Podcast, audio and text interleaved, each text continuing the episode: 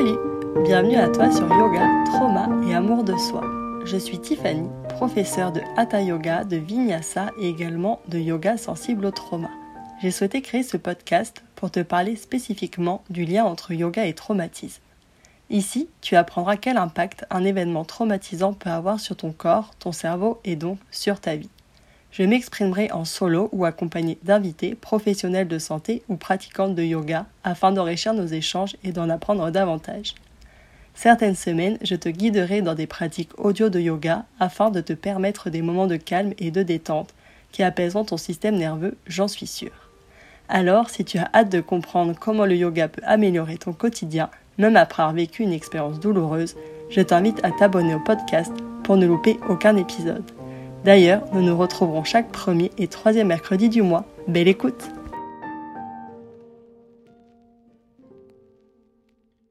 Bienvenue dans cet épisode de podcast un petit peu particulier où aujourd'hui je vais te faire part de réflexions un peu plus personnelles par rapport à d'habitude. Alors c'est parti, je t'embarque dans mes pensées. En ce moment, je fais le constat que j'ai un mauvais sommeil, que je ronge un petit peu mes ongles ou la peau autour des ongles et qu'il m'arrive de pleurer euh, peut-être assez régulièrement quand même. Je me suis rendu compte de ça lundi dernier. Euh, je travaillais euh, le matin donc en tant qu'assistante sociale dans l'association où je travaille et l'après-midi je me suis sentie vraiment fatiguée et j'ai pleuré un bon moment j'ai pleuré parce qu'en fait j'étais fatiguée. Je me sentais vraiment épuisée et assez surmenée. Le fait de voir mon agenda pour la semaine me stressait beaucoup et je me suis dit ok euh, qu'est-ce que je fais Donc je vais vous expliquer par la suite euh, ce que je me suis dit plus particulièrement à ce moment-là. Mais d'abord, euh, pour vous expliquer pourquoi j'en arrive à vous parler de ça aujourd'hui.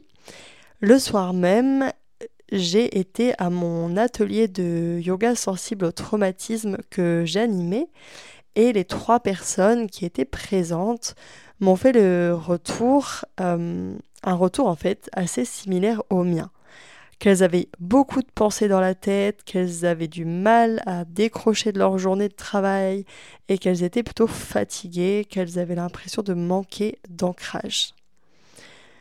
Alors je me suis dit, dès le lendemain, que ça serait intéressant de vous partager moi un petit peu mon cheminement lorsque j'arrive dans des états comme ça en espérant que ça pourrait peut-être euh, vous aider, vous apporter des pistes. Alors en fait, euh, je ne sais pas si tu le sais, mais je suis professeure de yoga et aussi assistante sociale. Je suis assistante sociale depuis environ trois ans et en premier poste, j'ai travaillé à l'aide sociale à l'enfance. J'y suis restée à peu près dix mois.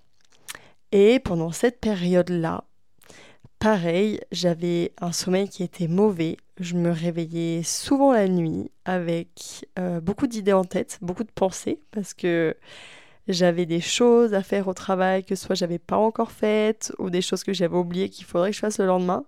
Donc je me retrouvais à m'écrire des propres mails à moi-même avec mon portable pour que quand le lendemain matin j'arrive au travail, je sache la chose à laquelle j'avais pensé dans la nuit et au moins comme ça, j'étais sûre de ne pas l'oublier. D'un côté, sur le moment, c'était une collègue qui m'avait partagé cette astuce. Donc oui, c'était plutôt pas mal parce que ça me permettait un peu plus facilement de me rendormir sans me dire faut pas que j'oublie ça, faut pas que j'oublie ça, faut pas que j'oublie ça pour demain. Mais euh, clairement, se réveiller la nuit et penser à son travail, non merci. si les choses peuvent se passer autrement, ça serait chouette. Donc, euh, j'ai fait, j'ai fait 10 mois. Et au bout des 10 mois, vraiment, euh, j'étais fatiguée, j'avais un peu du mal justement à gérer la vie perso, la vie pro, tout était un petit peu mélangé.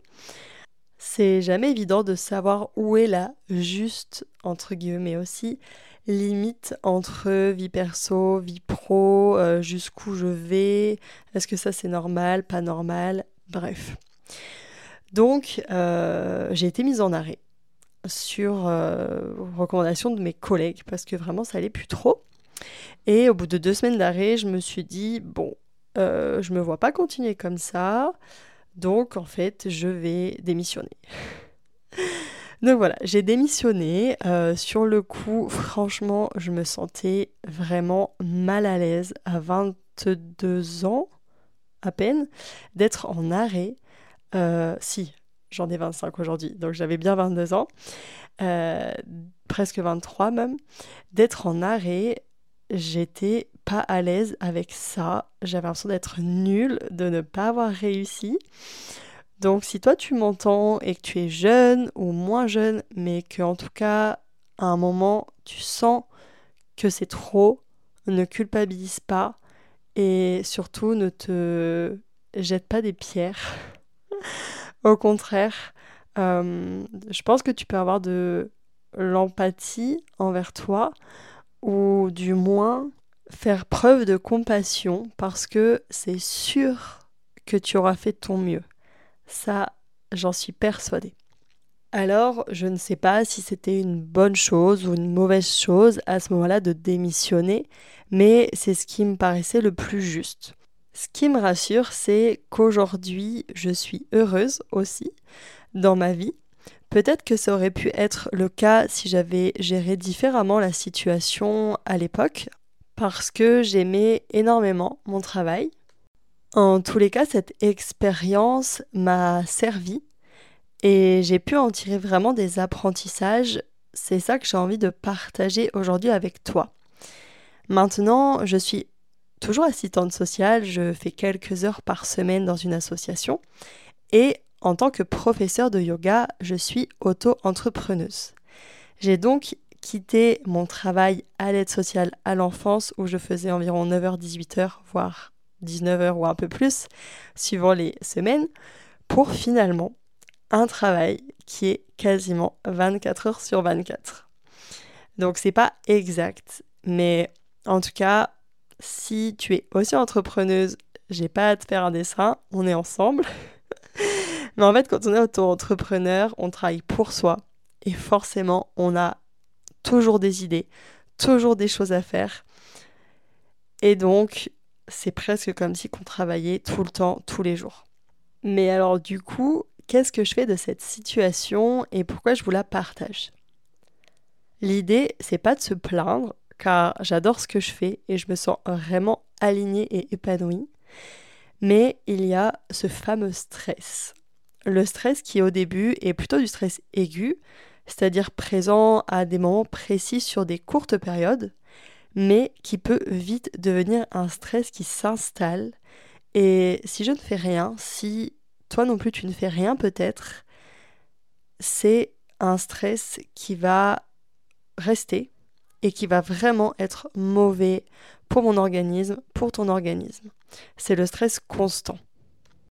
Déjà, de une, je remercie énormément le yoga, vraiment. Je pense que cet épisode aurait pu s'appeler Merci au yoga. en tout cas, ces dernières années, grâce au yoga, j'ai développé une conscience de mon corps, de mes besoins, de mes ressentis et de mes émotions j'arrive à percevoir quand ça devient trop, quand je dépasse ma capacité à faire face, à faire face aux choses que j'ai à faire, à intégrer, quand je dépasse ma capacité à me sentir bien en fait. Et cette capacité, je l'ai vraiment développée et je la développe chaque jour un peu plus grâce au yoga. Je ne laisse plus mon bien-être passer après le reste.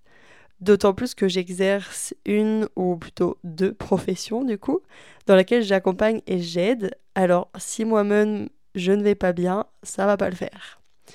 Peut-être que toi, tu ne travailles pas dans un secteur d'activité similaire au mien, mais je suis sûre que tu as des enfants ou que tu as des proches que tu soutiens et que tu prends soin d'eux. Donc pour continuer d'être présente pour eux, pour elles, si tu en as envie bien sûr, c'est vraiment nécessaire que tu sois d'abord présente pour toi. Je trouve que le mot présente a toute son importance. C'est pas juste être là, c'est être là et présente, en pleine conscience, pour soi-même, pour écouter ce que tu as à te dire à toi. Si tu écoutes ce podcast le jour de sa sortie, cette semaine, je propose à toutes les personnes qui le veulent de participer à la semaine découverte du yoga sensible au traumatisme que j'organise. Tous les jours à 6 heures, les participants reçoivent une pratique dans leur boîte mail et à 21h, on se retrouve en live pour en discuter. Eh bien hier, parmi les participantes, il y en a une qui s'est exprimée sur le fait que ça lui faisait énormément de bien, égoïstement, de prendre 30 minutes dans sa journée pour elle.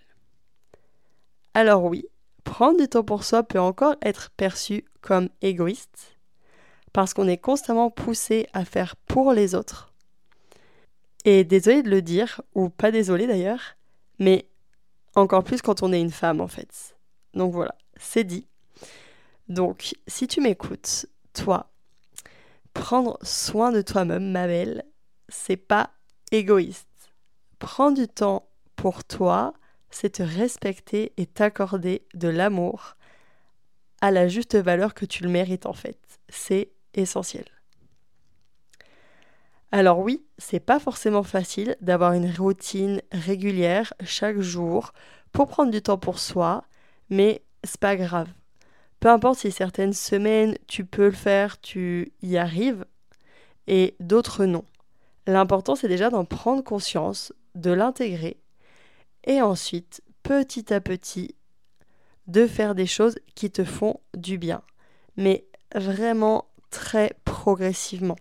Si toi aujourd'hui, juste euh, te retrouver toute seule dans ta chambre pendant 5 minutes et respirer, c'est beaucoup, eh bien c'est déjà parfait. Parce que, par exemple, je te partage l'exemple d'une autre participante qui était là hier pour débriefer de la pratique de yoga. Et euh, elle partageait que de son côté, elle avait commencé à pratiquer le yoga depuis 3-4 mois environ. Et au début, elle faisait 5 minutes par-ci, par-là. Puis, progressivement, un peu plus longtemps. Encore un peu plus longtemps. Et ensuite, plus régulièrement. Et j'adore cet exemple car il est progressif. C'est ça qui a vraiment fait en sorte qu'elle réussisse à s'instaurer une routine qui soit adaptée à elle et aussi à prendre plaisir dans ce qu'elle faisait. Parce que le plaisir, c'est vraiment super important. Pour certaines personnes, ça leur fera plaisir, par exemple, euh, de prendre 5 minutes pour respirer. Et pour d'autres, ça va pas être ça. Ça va plutôt être de mettre de la musique à fond et de danser pendant 5 minutes. Peu importe. L'important, c'est de faire quelque chose qui te corresponde. Et c'est vrai que le fait d'y aller très progressivement, c'est un élément que j'aime te partager et te répéter.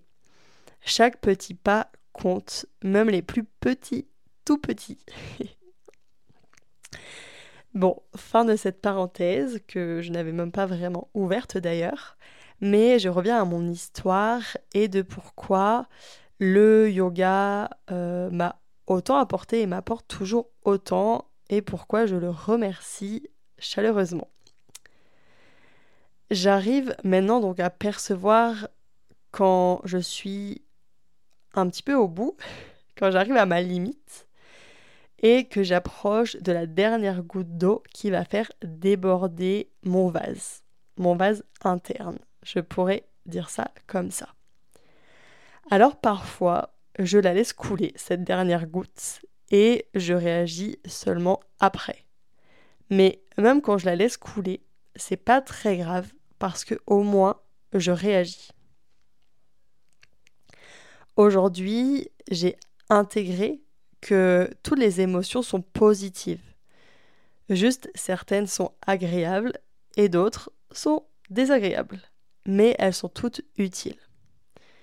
Pour être honnête, je pense que je pleure encore autant que quand je travaillais à l'ASE. Mais c'est ok.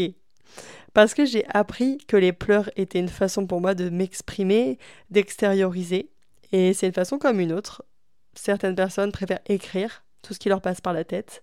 Moi, ça va être de pleurer. Donc, il m'arrive aussi de pleurer pour des trucs perso. Hein. Là, je vous parle un peu plus du travail parce que j'ai pris cet axe-là aujourd'hui pour vous parler. Mais bien sûr, euh, je peux pleurer un peu pour tout, pour rien, de joie, de tristesse. Bref. Donc, quand je pleure, comme je te l'expliquais, c'est que j'ai laissé la dernière goutte déborder du vase.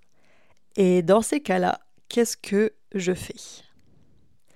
Déjà, eh bien, je pleure. Je laisse les pleurs arriver et j'essaye pas du tout de les contrôler, bien au contraire. Je les accentue presque. Je m'accompagne dans mes pleurs en fait. En y réfléchissant, c'est vraiment de ça que je me suis rendu compte. Et je me suis même surprise l'autre jour en pleurant à hyperventiler presque durant quelques secondes, comme pendant une séance de breathwork quasiment. Donc je ne sais pas si c'est quelque chose que tu as déjà expérimenté, mais en tout cas, la dernière fois que j'ai pleuré, je me suis vraiment retrouvée à hyperventiler comme un breathwork et j'ai laissé faire. Vraiment, ça m'a fait du bien et je me suis dit que le corps était bien fait et que le corps sait, le corps sait toujours de quoi il a besoin.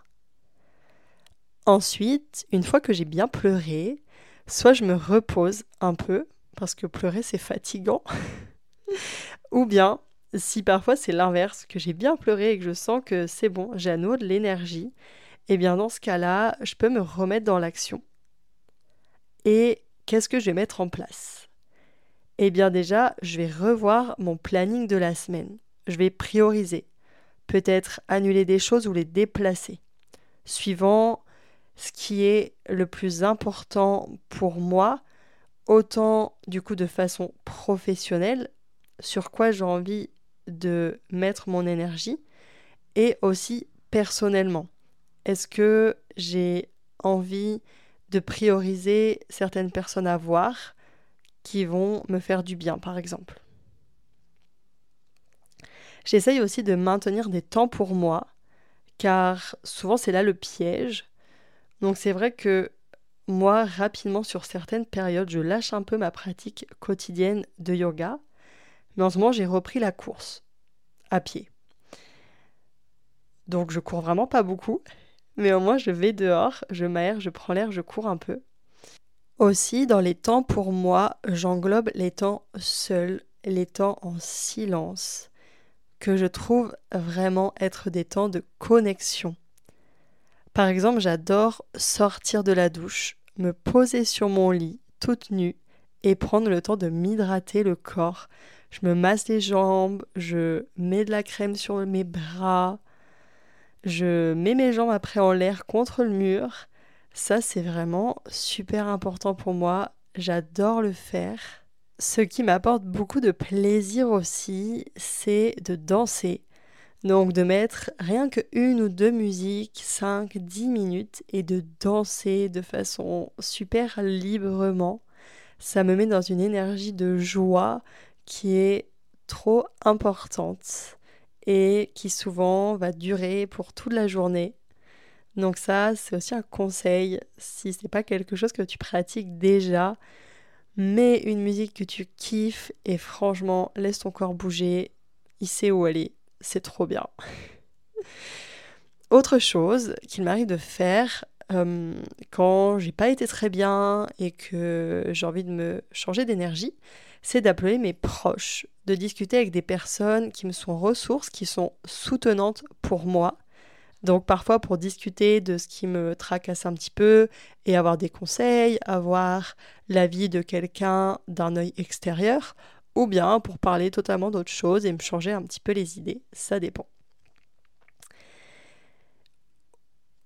Quelque chose que j'ai oublié de vous dire aussi au début, c'est que quand je travaillais à l'ASE, souvent je rentrais à 18h et genre juste j'avais envie de manger. Je pouvais manger presque une baguette de pain entière avec euh, du chocolat ou de la confiture et du beurre. Bref, des énormes goûters. J'ai toujours aimé manger, j'adore toujours manger, mais parfois, par moments, sur certaines périodes, ça devient un petit peu une obsession parce que la nourriture, c'est un vrai tampon émotionnel, en tout cas pour ma part.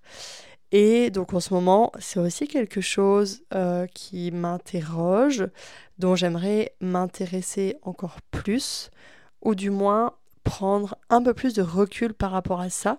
Je sais qu'on est assez nombreux, nombreuses, surtout j'ai envie de dire, à ressentir cette espèce d'obsession pour la nourriture. De mon côté, il y a quelques mois, lorsque j'ai commencé à travailler davantage sur le système nerveux, je me suis rendu compte que clairement, parfois, j'étais fatiguée et en fait, j'allais pas me reposer, j'allais manger. J'étais pas à l'écoute du vrai besoin de mon corps et inconsciemment, en étant fatiguée, je me disais pas ok je vais me reposer, reprendre de l'énergie, j'allais manger. Et donc forcément ce que je mangeais ne me satisfaisait pas parce que ça ne répondait pas à mon besoin physiologique. Donc j'avais encore envie de manger et encore. Donc aujourd'hui, quand j'ai envie de grignoter, quand j'ai envie de manger un truc, je me dis ok, est-ce que j'ai pas plutôt besoin de me reposer ou est-ce que j'ai pas soif? Parce que franchement, ça m'arrive aussi. Sois attentif, attentive euh, de ton côté après avoir écouté cet épisode de podcast. Je serais trop intéressée que tu me fasses le retour. Peut-être que je me sentirai un peu moins seule aussi, c'est pour ça. Mais parfois, j'ai soif et je mange un truc.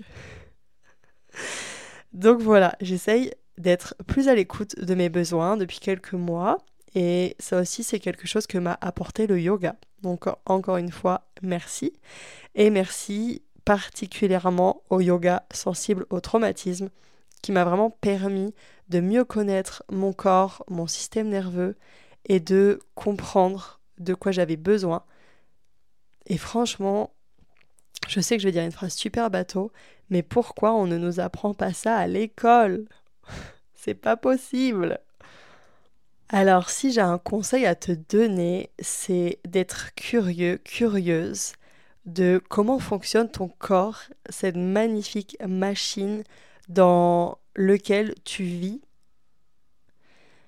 et dans laquelle tu vas vivre toute ta vie en fait.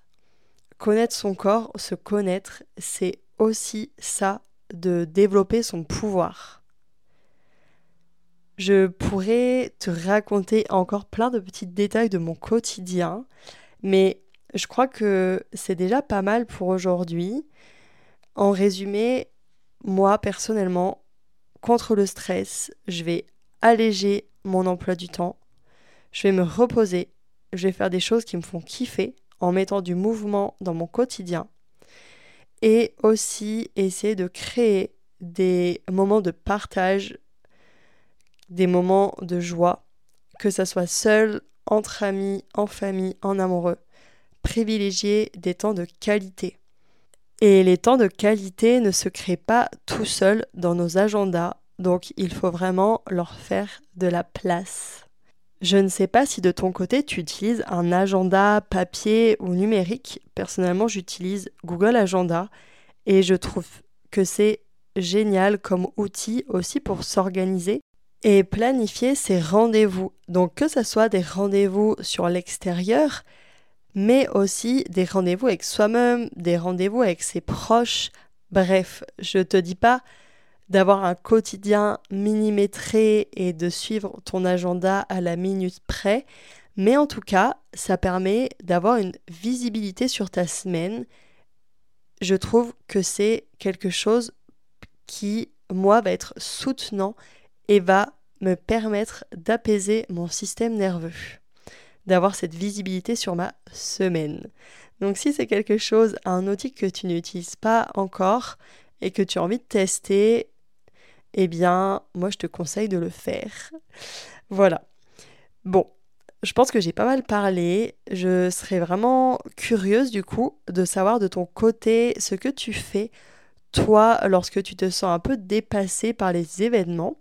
Je ne sais pas si toi aussi ce mois de septembre t'as plutôt roulé dessus ou si au contraire tu as pris la vague comme si tu étais encore en août sur ta planche de surf. pour passer cette période de rentrée tranquillement. Peu importe ta situation, les deux m'intéressent. Donc si tu veux qu'on en discute, tu peux me laisser un commentaire sous la publication Instagram qui est en lien avec ce podcast. Je te mets le lien dans la barre d'infos pour que tu puisses me laisser un petit commentaire, un message. De mon côté, je te fais des bisous, prends bien soin de toi et je te dis à très bientôt. Bye